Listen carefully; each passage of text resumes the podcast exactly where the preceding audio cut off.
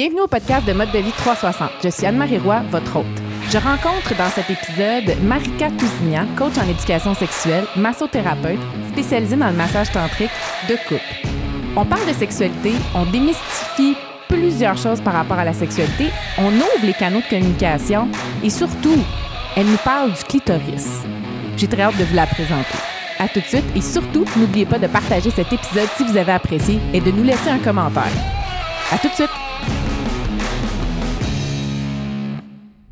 Marika Tousignan, bienvenue au podcast de Mode de vie 360 et je te pose tout de suite une question et on te présente après. Pourquoi on fait l'amour? Merci de me recevoir, premièrement. Alors, euh, si tu veux que je réponde à cette question maintenant, ce que je peux dire pour commencer, c'est qu'on a tous des besoins avoués quand on approche la sexualité, qui est en général l'amour, le plaisir, euh, le désir et tout ça. Puis on a des besoins cachés aussi, comme euh, le besoin de se sécuriser, le besoin de se valoriser, de stabiliser, de se sentir normal. On a aussi des besoins inconscients qui sont comme dans notre angle mort. Fait que ça, ça commence à être délicat, mais euh, on va en reparler plus tard. Il y a toutes sortes de, raisons qui nous poussent vers un lit ou vers une, une relation sexuelle. Puis il faut observer c'est quoi nos besoins profonds qu'on essaie de combler. Tous les besoins qu'on essaie de combler. Donc on fait l'amour pour plein de raisons, puis je reprends ce que tu dis pour des raisons inconscientes aussi et des raisons plus conscientes, donc des sensations physiques potentiellement, mais aussi psychologiques. Exact. Puis c'est correct que ce soit comme ça. L'idée, c'est simplement de mettre de la lumière là-dessus. Parce que si, ma, par exemple, euh, si ce que je désire dans une relation sexuelle n'est pas disponible, je vais perdre mon intérêt au fil du temps, je vais penser que j'ai pas de libido. Mais c'est pas nécessairement ça. Si, par exemple, moi, j'ai besoin de beaucoup de créativité, puis mon amoureux, c'est un gars de routine, il veut toujours faire la même chose, à un moment donné, je vais m'éteindre. C'est pas parce que je désire plus mon chum, puis qu'il est pas beau, puis que j'ai une baisse hormonale, c'est parce que mon besoin de créativité, il est jamais répondu, fait qu'à un moment donné, je fais comme, ah, la corvée, tu sais. Ah! Donc, si moi, euh, je sais pas, j'ai besoin de beaucoup de douceur, puis d'affection, puis que mon, mon chum, il est plus dans les roleplay, puis les affaires intenses, puis tout ça, j'ai pas ce que je voulais ou l'inverse, ça peut être moi qui est dans je veux t'attacher, puis je veux te fouetter, puis mon chum est comme non, non, moi je veux qu'on fasse des caresses douces. Donc, des fois, on pense qu'on a moins de libido, mais c'est juste que ce qu'on veut n'est pas disponible. Si je suis dans un one night, j'aurai pas beaucoup de connexion émotionnelle, c'est normal. Effectivement. Puis si je suis dans une relation à long terme depuis 20 ans, j'aurais pas beaucoup de nouveau puis de piquant, mais c'est à nous de le recréer, ça, le, le nouveau puis le piquant. Exactement. Puis, Marca, tu es massothérapeute depuis 1998 et tu es aussi une pratique de massage euh, tantrique et tu as aussi une pratique en coach en éducation sexuelle? Oui, c'est ça. Je suis encore en formation pour ce volet-là, mais euh, toutes les formations que j'accumule et les informations sur la sexualité sacrée depuis comme 10, euh, 15 ans, 20 ans me servent beaucoup là-dedans, puisque j'anime aussi des ateliers de tantra avec mon amoureux, avec mon conjoint. Mais c'est un, domaine en, émergence. Là. Somatic Sex Educator, c'est de donner de l'information juste aux gens puis de les rendre autonomes pour euh, avoir une sexualité plus saine, plus épanouie, plus vivante. Et quand tu as commencé à t'intéresser à cet aspect de notre mode de vie, cet aspect qui rend notre mode de vie sain, qui fait partie de nos saines habitudes de vie, parce que la sexualité devrait faire partie de notre bonne santé, nous aider à nous épanouir et nous aider à avoir du plaisir et que ça soit agréable. Parce que on est juste là pour une vie puis on a envie d'avoir du plaisir. Ouais. Comment est-ce que les gens perçoivent ce que tu fais? Comment est-ce que, probablement parce que c'est très tabou, on le sait, hein? On a eu, euh, euh, tu sais, si je prends par exemple euh, de ma génération, les parents, beaucoup plus tabou au niveau de l'éducation sexuelle, même au niveau scolaire. Ça a pris des années avant que l'éducation sexuelle rentre dans le système et encore là, c'est très euh, sommaire, avoir défaillant euh, dans le système scolaire. Donc, est-ce que tu t'es frappé à un mur ou est-ce que les gens étaient très curieux, avaient vraiment envie? Ah non, beaucoup d'ouverture, beaucoup de curiosité, beaucoup d'intérêt, un peu de gêne des fois. Quand les gens sont vraiment fermés, euh, moi, j'en parle tout simplement pas. Mais si on me demande ce que je fais dans la vie, j'ouvre ma bouche puis je parle. Donc, euh, des fois, ça, ça tourne en conférence improvisée, mais c'est tellement central dans nos vies, euh, l'intimité au sens large. L'intimité, ça inclut la, communication aussi. C'est pas juste le toucher et l'orgasme. C'est vraiment la relation humaine. Ça, c'est on en a besoin c'est un point très important que tu soulèves, la communication, parce qu'avant qu'on débute l'enregistrement, on discutait, puis c'était un des points qui était central, j'ai l'impression, dans euh, la santé sexuelle. Oui. En fait, c'est ça que je, que je vais faire quand je vais travailler avec les jeunes, les adolescents et les jeunes, jeunes adultes, éventuellement dans quelques années, c'est de commencer par ça. Parce que si on a des bonnes aptitudes de communication, on a tout ce que ça prend, on a la base. Si j'ai le respect de moi, la conscience de moi, la conscience de mon corps, quand est-ce que ça dit oui, quand est-ce que ça dit non, quand est-ce que ça ouvre, que ça ferme, quand est-ce que je suis en sécurité puis je suis à l'aise, quand est-ce que j'ai peur puis je suis contractée, puis d'observer la même chose chez l'autre, dans le fond, là, la sexualité, ça devrait être un dialogue amoureux. Ça devrait être je parle, j'écoute, je donne, je reçois. Ça devrait être réciproque. Ça devrait pas être un monologue ou un... quelqu'un en dire quelque comme chose. ça, ça semble pratiquement simple. Ça semble simple, mais ça l'est pas tant parce qu'on est socialisé pour euh, plaire à nos parents, être docile, être obéissant. Fait que notre vérité intérieure, on en vient à plus l'écouter. Puis c'est malheureux parce qu'on a à quelque part tout ce qu'il faut en dedans. On a notre intuition, qu'on soit homme ou femme ou peu importe notre genre. On a notre intuition qui nous dit qu'est-ce qui goûte bon, qu'est-ce qui goûte pas bon. Sauf qu'on s'est fait rentrer dans le coco des normes sociales, culturelles. Tu devrais désirer ça, tu devrais ressembler à ça, tu devrais bouger comme ça, tu devrais faire l'amour comme ça. Dans les films, c'est horrible ce qu'on voit. Puis je parle même pas de la porno. Je parle des films mainstream où les gens s'arrachent leur linge puis baisent en trois minutes, puis la fille a un, orgasme tout de suite. C'est horrible, comme ça, ça s'imprègne dans notre cerveau. Donc, à cause qu'on a ça, c'est comme des mauvaises herbes dans notre jardin. Il faut enlever ça, puis redécouvrir moi comme être humain, comment j'ai envie de faire l'amour. C'est quoi qui m'allumerait? C'est quoi qui serait vraiment nourrissant pour moi? Qui me ferait sentir vivant? Est-ce que je peux la créer, cette vie sexuelle-là dont je rêve, cette vie intime-là? Donc, dans, dans ce que tu nous parles, il y a une portion où on doit désapprendre. Oui. Et la, la, le, comme tu disais, le mainstream, la société où ce que- ce qu'on a, a été éduqué à faire est, est très axé sur être docile, mais est aussi axé sur euh, ça devrait fonctionner tout de suite. Oui, la performance. Et ceci m'amène à, à poser, est-ce qu'il y a une normalité? Tu sais, parce qu'il y, a le- il y a plein de stéréotypes, autant pour les hommes que pour les femmes, puis j'aimerais ça que tu me parles des stéréotypes, des boîtes dans lesquelles on a mis les gens, puis les boîtes dans lesquelles on a mis euh, des, des- des façons de faire qui devraient être. On s'est mis en prison. On s'est mis en prison. On s'est. Euh, je pense que ça partait d'une bonne intention, c'est-à-dire qu'au départ, euh, contrôler la sexualité, c'est contrôler les masses, là, c'est dans le sens, on veut pas que les gens aient une sexualité trop débridée, on veut pas que les gens aillent voir ailleurs quand ils sont en couple, on veut pas. Donc, on met plein de tabous et de restrictions, mais à la longue, ce que ça fait, moi, je trouve en Amérique du Nord, la sexualité, c'est comme un éventail pas ouvert. Il y a une affaire, c'est mettre des choses dans des choses, bouger jusqu'à temps qu'il y ait un orgasme. Mais la sexualité, c'est. En fait, c'est 360 degrés, là. Mon éventail il ouvre pas assez loin Oui. pour vous le montrer, comme le nom de ton podcast. C'est un horizon très grand. C'est comme si on avait un manoir et on vivait dans le hall d'entrée. OK, c'est triste parce qu'on a un, un royaume, puis on l'habite pas, notre royaume. Ce que je veux dire, c'est que c'est comme si on utilisait 10% de notre potentiel érotique, amoureux, émotionnel quand on fait l'amour. Il y a beaucoup plus à découvrir que juste friction. Moi, la porno, j'appelle ça de la science-friction en passant. Parce que Hmm. c'est pas réaliste. C'est juste comme une petite partie de la sexualité montrée au microscope grossie, puis on a l'impression que c'est que ça. Mais ça nous handicape parce qu'en fait, notre sensibilité, elle trouve pas toujours son compte là-dedans. Moi, en fait, toute ma vie, toute ma démarche que je suis en train d'approfondir maintenant, j'ai 49 ans, a commencé quand j'avais 16 ans. La première fois que j'ai fait l'amour, j'ai été tellement déçue que j'ai fait, ça se peut pas que ça soit juste ça. Je veux plus que ça, moi. J'ambitionne Ben, plus que ça. Tout à fait. Puis il doit y avoir des gens qui ont l'impression qu'ils ne peuvent pas s'épanouir dans cette relation-là parce qu'ils sont en couple puis ça fonctionne pas nécessairement au niveau de la sexualité, mais qui font pas d'efforts non plus de ce côté-là. C'est ça, ça peut s'apprendre une sexualité épanouie. Puis en fait, j'ai pas vraiment répondu à ta question. Les, mythes ou les stéréotypes, il y en a plein. En fait, on pourrait faire un dictionnaire avec, mais un des stéréotypes, c'est que euh, oui, ça devrait aller de soi. Tu trouves la bonne personne, puis tu mets les corps ensemble et ça marche. C'est l'explosion, c'est les, les feux d'artifice comme dans Walt Disney. C'est pas vrai, parce que premièrement, les hommes et les femmes, on est un peu différents. On est beaucoup pareils, mais il faut quand même se parler. Deuxièmement, même si on est dans une relation same-sex, euh, euh, homosexuelle, c'est la même chose, il faut se parler parce que chaque personne a une approche différente, a des goûts différents, un, un rythme différent. Il y a des Oui. gens qui pognent en feu tout de suite, c'est comme des chars sport, ils accélèrent à 100 km/h en long, puis d'autres qui ont besoin de beaucoup de temps. Ça, c'est parfait, il faut juste s'écouter.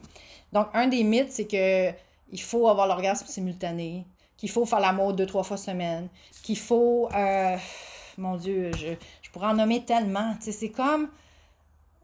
en fait, beaucoup d'attentes irréalistes puis beaucoup de pression. Il faudrait orgasmer à chaque fois, c'est ça le but ultime. C'est pas vrai. Euh, euh, juste se caresser doucement, c'est pas faire l'amour, c'est pas vrai. tu sais? Ah, OK. Donc, faire l'amour, c'est une définition plutôt large. Ben, pour moi, oui. Pour moi, oui, parce que, à moins de vouloir faire un bébé, faire l'amour, ça peut être tout ce qu'on veut. Ça peut être des dauphins qui dansent du corps à corps, euh, comme des serpents qui s'enroulent l'un autour de l'autre. Ce que je veux dire, c'est que c'est partager son intimité avec quelqu'un. Donc, c'est partager ses élans spontanés. Ça peut être de se lécher les oreilles, ça peut être de, de, se chatouiller, ça peut être de... Quand j'étudiais en massothérapie, on a... moi, ça m'avait vraiment frappé. On avait un cours, ça s'appelait Éthique et sexualité. Il fallait euh, réfléchir à notre sexualité, voir si on était épanoui et équilibré, parce qu'on s'apprête à toucher des gens nus. Il faut être bien soi-même. Puis on a, ils ont fait regarder un film d'un couple sur une plage nu en train de se caresser. C'était très doux, très lent. Ça avait l'air vraiment relax. Puis ils nous ont posé la question comment vous vous sentiez quand vous regardiez ce couple faire l'amour? J'étais comme, hey, ils faisaient pas l'amour parce qu'ils se pénétraient pas. Puis là, j'ai comme fait, non, non, c'est ça aussi, faire l'amour. Pourquoi la partie qu'on appelle préliminaire, ce qui est très péjoratif en passant, dans le fond, dans un sens, pour dire que le plat principal, c'est la grosse action, là, pourquoi elle serait moins importante, moins valorisée, moins belle ou moins nécessaire? Elle est aussi faire l'amour. C'est aussi ça, faire l'amour. Elle fait partie de... Elle fait partie de l'acte en soi. C'est laisser quelqu'un rentrer dans ma bulle au point où j'ai plus de défense, je suis vulnérable. C'est ça la sexualité intime, l'intimité. C'est là où je m'en allais, la vulnérabilité. Oui. C'est là où la vulnérabilité, et ça prend un, beaucoup de confiance aussi pour se rendre à ce niveau-là. Oui, oui. Puis ça prend euh, une mutualité, une égalité. Si je suis pas égale avec mon ou ma partenaire, sinon un des deux qui a plus d'emprise sur l'autre, ça sera pas un échange fair. Ça sera pas... Euh, si, par exemple, je, rentre dans une relation sexuelle avec quelqu'un, puis la personne m'impose tous ses goûts, toutes ses préférences tout le temps, toutes ses habitudes, puis moi, je dis jamais un mot, puis je tolère parce que je tiens à la relation. C'est un exemple, OK? Euh, C'est-tu vraiment encore du consentement? Si j'ai pas d'autre choix, c'est-tu encore du consentement?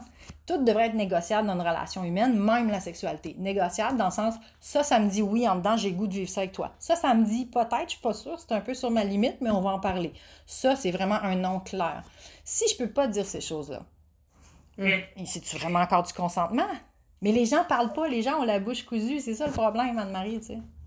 Puis, euh, ça a une double difficulté de communiquer dans, dans une relation sexuelle ou pendant une relation sexuelle parce que parfois les moments sont pas nécessairement propices à. Est-ce que c'est mieux de parler pendant la relation sexuelle, avant, après? Est-ce qu'il y a un moment que tu, qui est à privilégier quand on veut exprimer? Puis, je partis ma phrase avec il y a quand même une dualité dans le sens, il faut savoir qu'est-ce qu'on veut exprimer. Fait que c'est premièrement de savoir. Puis deuxièmement, c'est de l'exprimer de la bonne façon ou de l'exprimer tout court. Et quand le faire? C'est ça. Faut faire confiance à ce qu'on sent viscéralement. Faut que je fasse confiance à moi, mon ventre, mon corps, comment il réagit, mon sexe, mon... Si après avoir fait l'amour, je me sens un peu pas bien, un peu inconfortable ou un peu triste ou déprimé, il y a quelque chose qui cloche parce que ça devrait générer de la joie ou de la détente ou du contentement ou du rapprochement. Ça devrait pas générer du malaise mm. ou de la douleur physique, encore moins, mais je veux dire, fait qu'il faut que je fasse confiance à ce que je sens, faut que je le valide, puis il faut que je trouve le moment pour le dire. Pour certaines personnes, c'est un tabou absolu de parler en faisant l'amour. Moi, je trouve ça dommage, mais c'est, je pense que c'est beaucoup une gêne, là. C'est beaucoup quelque chose d'appris. C'est, comme une gêne ou une... En tout cas, fait que ça peut être avant, ça peut être après. Moi, j'aime ça, faire des debriefings avec mon chum après on fait l'amour, parce que nous, on prend beaucoup de temps pour ça. Ah, j'ai adoré ça quand t'as fait ça. Puis, ah, mais nous, on parle pendant aussi. Si on a besoin, on parle, on est très ouvert. Mais il euh, faut se donner des moments où on sait que l'autre est prêt à nous écouter, nous recevoir, et de parler en jeu, je ne le dirai jamais assez. C'est très différent de dire euh, euh, j'aime pas la façon dont tu me fais l'amour, ou de dire j'aime ce qu'on vit ensemble, j'aime ça, ça, ça, ça, mais il y a aussi ça, ça, ça, ça que j'aimerais explorer avec toi. T'es-tu ouvert ou non? J'aimerais ça peut-être plus de variété, plus de créativité, parce que justement, je tiens à toi, j'aimerais ça inclure du nouveau dans notre relation où il y a un petit détail, il faut que je te parle. Quand on se place comme ça, ça m'irrite à telle place tout peut se dire. C'est juste que si je le dis pas à la langue, je vais bâtir du ressentiment puis je vais éviter le sexe. C'est pas ça qu'on veut vraiment. Et c'est menaçant recevoir une critique dans ce moment de vulnérabilité-là aussi. J'imagine qu'il y a une partie de le recevoir, il faut être prêt à recevoir. Oui, c'est pour ça qu'il ne faut pas critiquer la personne, mais parler de d'un fait ou d'un geste qui ne nous convient pas à nous. Voici comment mon corps fonctionne. Quand ça se passe de telle façon, moi, ça ferme mon corps, je ne peux plus continuer la sexualité, mettons Ou quand ça se passe de telle façon, ça, ça m'allume vraiment, puis mon corps dit oui. Fait que c'est pas de culpabiliser l'autre. Si l'autre avait un ou une partenaire qui adorait tel short de toucher, puis qu'il le reproduit sur moi, puis qu'avec moi ça marche pas, j'ai pas à le blâmer et dire Ah, t'es bien pas bon. C'est pas ça. C'est pas ça, c'est une adaptation. Voici comment moi, mon corps réagit. C'est simplement ça. Je te donne le mode d'emploi. Tu peux l'utiliser ou non, puis on peut co-créer un nouveau mode d'emploi ensemble. Je veux pas t'imposer toutes mes choses, mais il faut que j'existe dans ma relation. Il faut qu'il y ait euh, un échange donnant-donnant. Il faut, qu'il y ait un dialogue. Puis l'écoute, c'est la qualité la plus dure à développer dans la vie en général. Fait que c'est sûr que c'est, délicat, puis on peut vite se sentir ouch, mon ego, aïe aïe. Mais en fait, si on prend le bon moment, puis on prend le temps de réfléchir à ce qu'on a besoin d'exprimer, puis qu'on le formule en jeu. Exemple, un exemple très simple, je suis en train de faire l'amour avec mon chum. Je me sens un peu opprimée physiquement. Au lieu de dire ouch, tu m'écrases, je vais dire je manque d'air, faut que je me replace. J'ai besoin de reprendre plus d'espace. OK, ça n'a pas l'air naturel, là, faut le pratiquer, mais ça ne se reçoit pas de la même façon. Parce que le gars, s'il reçoit tu me fais mal, ou la fille qui reçoit tu me fais mal, va faire j'ai fait de mal, oh mon Dieu. Puis la personne va défiger, elle va figer, puis elle va sortir de, du mode sexuel. Du Fait que c'est sûr qu'on n'est pas parfait, il faut pratiquer ça. Mais au lieu de dire tu, essayer de dire je, puis c'est pas naturel tant que ça, tu sais, de toujours parler en je. Donc, euh, puis d'être clair aussi. Au lieu de dire à l'autre, t'aimerais ça, telle affaire? Dire, hey, moi, j'ai envie de telle affaire. T'embarques-tu dans mon truc ou non? C'est plus clair. Beaucoup plus clair. Beaucoup plus clair. Et euh, on revient encore, je veux vraiment euh, revenir encore sur le fait que c'est un processus puis qu'il y a des choses à dégager peut-être avant de réussir à communiquer, mais de se pratiquer, là. Parce qu'on a tous, en fait, ta mission, est-ce que c'est qu'on ait tous une vie de plaisir sexuel euh, ouverte euh, et épanouie? Oui, puis de, de, retomber en amour avec soi-même en premier, de s'aimer comme personne, d'aimer son corps, d'aimer euh, notre façon à nous d'être sensuel ou d'être érotique, de, de se créer notre propre érotisme, de ne pas essayer de copier la vie de quelqu'un d'autre. Les gens... Ou ce qu'on voit dans les films sont un peu perdus des fois dans l'image de ce dont ça devrait avoir l'air, mais la sexualité, c'est pas un spectacle, c'est vécu de l'intérieur. Fait que voilà, fait que faut, faut se réapproprier tout ça, faut être le créateur de notre vie et le sujet et non pas un objet qu'on prend puis qu'on manipule comme. Euh, Donc, est-ce que dans les stéréotypes qu'on peut parler ou dans les mythes, que toutes les femmes sont vaginales, ça, c'en est un qu'on a entendu pendant très longtemps. Ah, au secours, je pense que euh, je vais aller mettre des fleurs sur la tombe de Freud pour euh, pour lui souhaiter de reposer en paix parce que c'est de sa faute si on n'est pas avec ça. Non, en fait, c'est parce que ça aurait été bien pratique hein, que le clitoris soit à l'intérieur du vagin pour les personnes euh, hétérosexuelles, mais c'est pas ça, il est à l'extérieur. Oui, puis là, tu as ton clitoris dans les mains.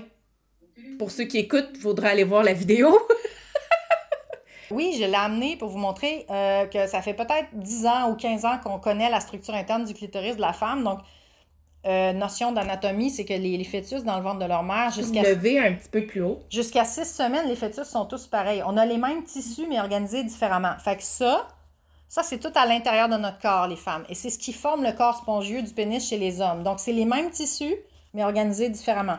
Le bout qu'on connaît du clitoris, c'est celui qui dépasse à l'extérieur, c'est la tête, juste le gland du clitoris, qui est la même structure que le gland du pénis. C'est fait pareil, en plus petit. Ça a beaucoup de terminaisons nerveuses. Et euh, et, c'est ça. Fait que quand les femmes, on les dit qu'ils sont vaginales, c'est qu'elles jouissent par la, par la friction du pénis ou de l'objet ou de la main ou de, la, ce qu'on veut insérer dans, à l'interne, mais c'est encore le clitoris quand même. Fait que toutes les femmes sont clitoridiennes. C'est ça la réalité. Puis la, la, plupart des femmes ont besoin d'une stimulation directe ou euh, externe pour avoir une jouissance. Donc, euh, donc il n'y a pas de mal à ça. On est fait comme ça. Et ce petit T'as mis un clitoris, c'est des corps spongieux, ça a besoin de temps pour se gorger de sang. Donc, nous aussi, on a une érection, les femmes, et euh, on gonfle et on s'engorge, et ça prend de 20 à 40 minutes. Donc, il faut se donner du temps pour être optimalement prête à, de l'action au niveau de nos parties génitales. Puis aussi, tu sais, on lubrifie, mais les hommes aussi lubrifient. Fait qu'à quelque part, c'est drôle parce que les femmes et les hommes bandent et les femmes et les hommes mouillent. Tout le monde a les mêmes. Tout le monde a la même affaire. Ben, ça se ressemble vraiment beaucoup. Fait que c'est juste de savoir ça, euh, que notre corps a besoin de temps physiologiquement pour être vraiment à on. C'est arrêter de se culpabiliser. C'est OK d'avoir besoin de temps. C'est juste qu'il faut s'accorder. Si on est deux partenaires avec des rythmes différents, il faut essayer de faire euh, un peu la moyenne des deux. Parce que sinon, si je m'oublie puis je fais de l'abnégation, à un moment donné, mon corps se ferme. Il y a 30% des femmes à peu près qui ont des douleurs à la pénétration, occasionnellement ou souvent, puis ça peut mener à des gros problèmes comme euh, du vaginisme, c'est-à-dire le, sexe qui est complètement fermé puis qui est douloureux dès qu'on essaie de l'approcher. Je pense que ça serait évité si on se parlait plus, si on valorisait plus le plaisir de la femme euh, au féminin parce que on n'est pas un bouton on-off que si on appuie à la bonne place vite et fort rapidement, ça va jouer tout seul parce qu'il y a le contexte aussi, il y a le contexte émotionnel, il y a le contexte est-ce que j'ai ma charge mentale qui m'empêche de relaxer? Est-ce que je suis disponible pour de l'action sexuelle ou pas? C'est pas juste un bouton. Euh, c'est vraiment, on est un être complexe et multicouche. Et tu as parlé de terminaison nerveuse. Donc, le clitoris était, avait beaucoup de terminaisons nerveuses. Puis l'homme aussi, j'ose imaginer qu'il y a énormément de terminaisons nerveuses à cet endroit. Oui, la femme en a plus. Mais, euh, mais c'est pas un concours, mais c'est curieux parce que c'est le seul organe humain qui est dédié juste au plaisir. Hein? Ça ne sert pas à la reproduction, le clitoris, mais il doit y avoir un indice là-dedans. Il doit y avoir un indice là-dedans. Puis je parle de terminaison nerveuse parce que la neuroscience, à travers tout ça, euh, apporte des éléments particulièrement intéressants. Oui, Vraiment, si vous avez le temps, si vous lisez en anglais, moi je vous invite à aller voir euh, Emily Nagoski qui a écrit Come As You Are. C'est un beau livre qui débroussaille beaucoup de, mythes ancrés. Et elle a fait aussi une conférence, là, TED Talk, là-dessus. C'est que, en fait, au niveau du système, en fait, notre vie sexuelle est basée sur notre système nerveux. OK? Donc, euh, on a besoin du système nerveux autonome pour s'exciter puis avoir du tonus. Puis on a besoin du système nerveux parasympathique. Parasympathique. J'ai sympathique pour s'exciter puis parasympathique pour relaxer. Donc ça prend un équilibre entre la relaxation et l'excitation. Si je suis juste tendue, ça va pas bien jouer, je vais peut-être même pas passer à côté. Si je suis trop tendue, ça circule pas bien dans mon corps. Si je suis pas assez, si je suis trop relax, je vais m'endormir. Puis comment on fait pour avoir le juste milieu? Ben, il faut connaître, moi, c'est quoi mon accélérateur? Qu'est-ce qui m'aide à peser sur l'accélérateur? Puis c'est quoi mes freins? Parce que dans notre système nerveux, là, je n'ai pas les termes techniques, c'est pas important pour tout de suite. Euh, on a un accélérateur qui est quand on a des stimuli sexuels agréables, on fait hmm, ouais, give me moi, j'en veux plus de ça. Puis là, on répond positivement. Ça, c'est l'accélérateur. Euh, ça bâtit le plaisir. Les freins, c'est euh, des, des, inhibitions parce qu'il y a des peurs, des conséquences de la performance. La performance étant l'acte sexuel. Si je fais l'amour, je peux tomber enceinte. Je peux pogner une ITS. Je peux me faire prendre, puis mon mari va me détester, parce que je suis en train de coucher avec le voisin. Je peux. Euh, bon.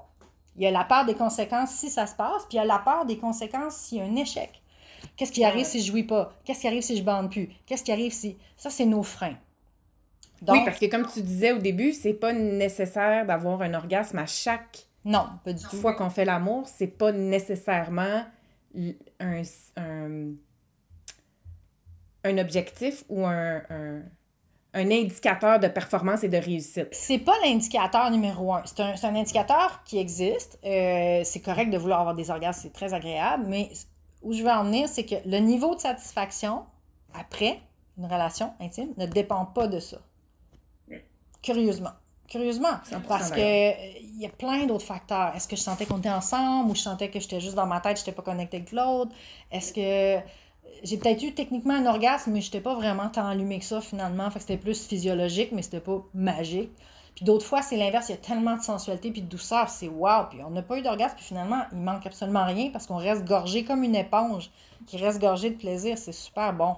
Puis en tantra, on cultive ça beaucoup, cet état-là. C'est comme un état orgasmique. Au lieu d'être un gros orgasme, c'est plein de mini-orgasmes, comme, comme si chaque vague de plaisir dans mon corps était accueillie au complet ben, ça devient comme des vagues d'océan, comme des bulles de champagne. En tout cas, je, vous souhaite ça un jour, euh, tout le monde. Mais c'est pour ça que chaque personne a des critères différents. Mais quand, dans les ateliers de tantra, je pose la question aux femmes, des fois, on fait des groupes d'hommes et de femmes séparés. C'est quoi pour vous une belle relation sexuelle? J'ai jamais entendu aucune femme en presque huit ans me parler de grosseur de pénis ou d'orgasme. Ils me parlent toutes de connexion, de jeu, de sensualité, de rire ensemble, de, de, de prendre le temps, en fait, d'être ensemble. C'est de ça que les femmes ont le plus soif. Les hommes, les hommes je sais pas, mais je crois qu'on est beaucoup plus semblables que différents parce que on a tous besoin d'être touchés de façon avec de la qualité. On est presque tous carencés en toucher déjà en partant. Oui, oui, puis surtout avec le contexte actuel dans lequel on publie euh, ce podcast qui est euh, pas post-pandémie, on est encore dans les on est encore dans, dans, dans cette ère-là, mais c'est encore d'autant plus important et de prendre le temps de le faire dans ce moment-ci où on a le temps de se retrouver, puis on a l'opportunité d'être ensemble. Mm. Vraiment. On continue sur Come As You Are, le livre qui est très intéressant, qui parle des terminaisons nerveuses, mais qui parle aussi de... Pas des terminaisons nerveuses, pardon. Euh, le livre euh, Come As You Are qui parle euh, que tout est basé sur notre système nerveux, comme tu l'as si bien expliqué, parasympathique et sympathique, qui sont nécessaires pour, cette... pour être dans un état où on est en train de faire l'amour. ensuite, on parle d'autres types de stéréotypes que tu m'as parlé aussi, qui était au niveau que l'homme devrait savoir tout faire dès le premier jour. Ouais, pauvre lui, hein? C'est vraiment lourd. C'est ça, on, on, inculque beaucoup ça aux hommes qui devraient prendre en charge. C'est eux qui devraient faire les approches, puis la séduction, premièrement. c'est quand même stressant d'approcher quelqu'un en sachant qu'on va peut-être se faire dire non, se faire virer de bord plus ou moins gentiment. Ensuite, qui devraient procéder à, aux gestes qui vont faire en sorte que la personne avec laquelle ils sont va avoir un orgasme va jouer. Mais sans poser aucune question, sans demander de feedback, sans. Moi, à ma connaissance, les gens ne lisent pas dans les pensées ou dans. Fait c'est vraiment dramatique, en fait, parce que c'est OK, là, à 16 ans, 17 ans, 18 ans, 20 ans, de ne pas savoir faire l'amour. On, commence à quelque part, il faut commencer à quelque part. Fait que ce qui est important, c'est vraiment le soin mutuel. Puis je pense que c'est ça, prendre soin de l'autre, prendre soin de soi, puis dialoguer. Parce que si je demande à l'autre, ah, comment tu te sens en ce moment? C'est-tu bon pour toi ce qui se passe? Pas compliqué, là, ça prend pas de doctorat en sexologie. C'est, je, me, je monte à l'autre que je. I care, je me soucie de son bien-être. Je me soucie du mien aussi, là, je m'oublie pas. Je suis pas en train de faire de, l'abnégation. Oui. C'est très intéressant. Puis je pense que il y a des outils qui peuvent aider les gens aussi. Puis je sais que tu avais certaines questions avant qu'on passe aux questions que tu voulais me poser, les questions à 1000 pièces. Est-ce que tu avais autre chose que de sujets que tu voulais aborder?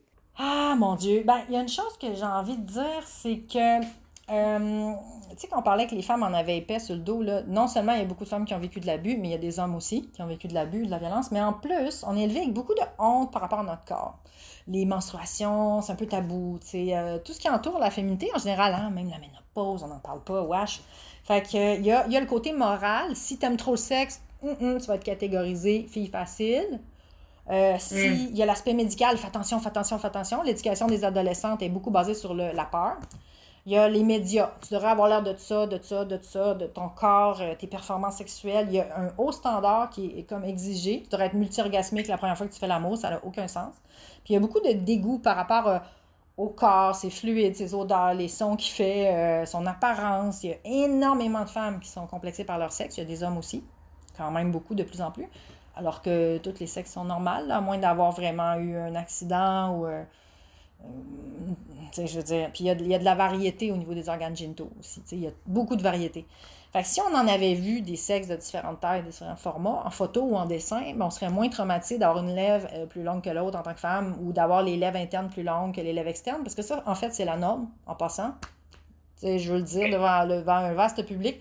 La plupart des femmes ont les, lèvres internes plus longues ou égales, au moins égales. C'est une norme que les lèvres internes sont invisibles. Mais dans la porno, c'est juste ça qu'on voit. Tu deviens complexé parce que c'est juste ça que tu as vu.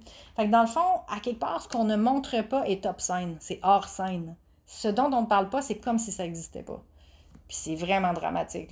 Il faut vraiment euh, célébrer la diversité corporelle, les gens de toutes sortes de, corps, de tous les âges. Un, autre mythe, c'est que la, sexualité heureuse et épanouie, c'est réservé aux, gens qui, ont, sont jeunes et qui ont un corps parfait. C'est vraiment pas le cas. En vieillissant, ça devient juste meilleur, à condition de s'investir puis de prendre soin de son jardin de prendre soin d'enlever les mauvaises herbes puis de planter des belles fleurs dedans. Fait que c'est ça que je voulais dire, c'est que les femmes sont un peu poignées qu'un gros bagage euh, générationnel de tu devrais être performante au lit, mais tu devrais pas trop aimer ça parce que c'est confrontant si t'aimes trop ça. Si t'es trop demandeuse, hmm, tu vas faire peur, les hommes vont fuir, euh, tu vas être étiqueté quelque chose. C'est sûr qu'il euh, y a une chose dont je veux parler aussi, c'est que là, je parle beaucoup de façon hétéronormative, là, mais euh, parce que c'est mon expérience de vie. Moi, je suis en couple avec un homme. Mais pour les gens qui sont euh, en couple euh, homosexuel, il y a quand même beaucoup à débroussailler aussi au niveau de, se parler l'un et l'autre. Mais il y, a un, écart orgasmique entre les femmes qui font l'amour avec des hommes ont moins d'orgasme que les femmes qui font l'amour avec des femmes. Puis, d'après moi, c'est pas parce que toutes les femmes jouissent pareil, je pense que c'est très complexe, mais c'est parce qu'elles se parlent plus, qu'elles ont peut-être plus soin de vérifier ce que l'autre personne vit au lieu de, mettons, juste prendre ou euh, de, prendre pour acquis que si elle gémit, c'est parce que c'est correct. Puis, euh, je veux pas creuser plus, là. Fait que, tu sais, je pense que c'est vraiment. En fait, tout repose sur la communication. À mon avis, la clé pour sortir de la prison dans laquelle on est, c'est vraiment d'ouvrir sa bouche puis d'oser, même si on tremble à l'intérieur, parler. Parce que c'est juste des parties de nous qui ont besoin d'aide pour s'épanouir. C'est pas comme si on était brisé. C'est pas ça. C'est juste qu'on n'a pas eu l'information juste. Puis on a des attentes irréalistes. Donc, on n'a pas de bon modèle. On nous a montré, comme tu le disais si bien au début, seulement une petite. la pointe de l'iceberg. Après ça, il y a tout un monde vaste à découvrir. Puis on est dans une culture quand même un peu allergique au plaisir. Je veux dire, euh, c'est comme si le plaisir était mal vu. Hein? Essaye de rire fort en public longtemps, voir. Le monde va commencer à dire Ouais, on se cale elle de rire de même. C'est fou, là, mais euh, euh, tu peux pas avoir trop de plaisir. C'est comme, c'est comme louche, là. Marca, on va passer à tes questions à 1000 pièces. Alors, je suis prête. OK. donc, si je te demandais de me nommer trois valeurs fortes dans ta vie qui sont vraiment fondamentales pour toi, tu nommerais quoi spontanément? L'éducation, la santé, la famille. OK. Puis est-ce que est-ce que ces valeurs-là se retrouvent dans ta vie sexuelle? la famille, non. C'est le byproduct. L'éducation puis la santé, ben oui. Oui. Parce que, en fait, ce que je m'aperçois, c'est que la façon dont je vis en général va impacter la façon dont je fais l'amour et vice-versa. Comme moi, mes valeurs fortes, c'est l'amour, la liberté puis l'authenticité. Fait si je veux être heureuse, il faut qu'il y ait de tout ça dans ma vie sexuelle. Sinon, je, suis en contradiction avec moi-même, mettons. Euh, c'est qu'on ne se rend pas compte des fois que notre sexualité, c'est pas une case séparée de qui on est. C'est complètement au milieu de mon être, c'est au centre de qui je suis. Fait je devrais amener tout ce que je suis dans ma chambre à coucher normalement. Fait euh, euh, ça pourrait être une question à se poser. Est-ce que tu es à l'aise d'être complètement toi-même dans ton intimité? Tu pas obligé de répondre devant tout le monde, mais. mais oui, c'est ça. Mais tout à fait. Parce que parce que c'est là que mes aspirations profondes vont rejoindre ma réalité, que le, le, fossé va se combler entre ce à quoi j'aspire et ce que je vis réellement dans mon quotidien. Idéalement, il faudrait que ça se rencontre à un moment donné, ces affaires-là. Euh, il y a des gens qui ont beaucoup moins de désir, ils ont moins de drive, ils sont faits comme ça. Il y en a même qui sont asexuels, c'est-à-dire que pas de sexualité, ils sont heureux quand même, mais ils sont quand même intéressés à avoir des relations romantiques et amoureuses, mais pas, pas ou peu de sexualité, ça leur convient très bien. Fait que si une personne comme ça est avec une personne qui lui ressemble, elle va être bien. Mais si elle est avec une personne qui va avoir de la sexualité chaque jour, ben, il va y avoir à un moment donné une tension entre les deux personnes. Fait que c'est de, de s'ajuster ensemble. Alors, une question à se poser, c'est qu'est-ce qui me fait sentir vivante, allumée, puis engagée dans la sexualité, versus qu'est-ce qui me fait sentir déconnectée ou absente? Oui, c'est des excellentes questions. C'est ça. Euh, est-ce que je peux faire confiance à mes désirs? Est-ce que ma sexualité génère de la joie? Est-ce que euh, si je remplaçais les il faut par les j'ai envie de, ça donnerait quoi? Hmm. Puis c'est quoi pour moi l'intimité? Parce que euh, moi, Marika, aujourd'hui, ma réponse, c'est partager euh, mon intériorité profonde avec quelqu'un. Donc, ça inclut ma sexualité, mais c'est pas juste ça. Fait que je peux être très intime avec quelqu'un sans être sexuel, si je parle avec ma meilleure amie de mes émotions profondes. Puis je peux être, je peux être sexuelle sans être intime du tout. Le fameux one night, je ramasse quelqu'un dans un bar ou je me fais ramasser, puis on y va. C'est très sexuel, mais c'est pas intime. Moi, ce que je vise, puis ce que je trouve le plus nourrissant pour moi, c'est d'essayer de conjuguer les deux, autant que faire se peut puis de, sortir de, des, doubles injonctions contradictoires qu'on appelle en anglais les double bind, comme contrôle-toi, mais laisse-toi aller, euh, sois pur et mais sois salope. C'est comme euh, la madone et la putain encore. Fait faut voir, en fait, en fait, faut questionner notre histoire personnelle, à quel point on a été influencé par la relation que nos parents avaient ensemble, par leur discours sur la sexualité ou leur absence de discours. Puis euh, est-ce que je peux faire passer le balai puis enlever les mythes, enlever la poussière, les toiles d'araignée? Qui recouvre euh, moi, mes, aspirations à moi. Ouais. Mais la plus grande question à 1000 pièces, c'est pourquoi on fait l'amour? Pourquoi je fais l'amour? Je trouve que c'est la bonne question. Pourquoi je fais l'amour? Parce que j'ai en... la vie la, phrase devrait commencer par parce que j'ai envie de. Ouais. Ouais. Parce que j'ai envie d'intimité, parce que j'ai envie de sensualité, parce que j'ai envie de connexion, parce que j'ai envie de plaisir. Exact. Puis ça devrait partir de moi, puis au final, je suis responsable de créer ça puis de générer ça. Je peux pas attendre passivement, les doigts croisés, que l'autre fasse tout le chemin pour moi si je trouve que ma vie manque de passion, mais c'est à moi d'amener ma propre passion. Puis je trouve qu'un couple, ou, une relation amoureuse intime, c'est comme un potluck. Il y a ce que les deux amènent puis mettent ça à la table. Tu sais, si je veux du fromage, là, je suis aussi bien d'amener à mon pique-nique du fromage. Fait que, tu sais, c'est comme, je peux pas mettre tout ça sur le dos de l'autre tout le temps, mais c'est une co-création. C'est comme aussi une impro musicale. Moi, tout seul, ce que je vais jouer, ça va être beau, mais avec un autre instrument, waouh, là, on peut créer des nouvelles sonorités qui n'existaient pas si on était tout seul, chacun dans notre coin. C'est un peu la même chose dans notre sexualité ou notre intimité. On amène notre histoire, notre passé, nos blessures, nos forces, puis on a celle de notre conjoint ou notre amoureuse ou notre partenaire de vie, puis il faut tricoter ça ensemble.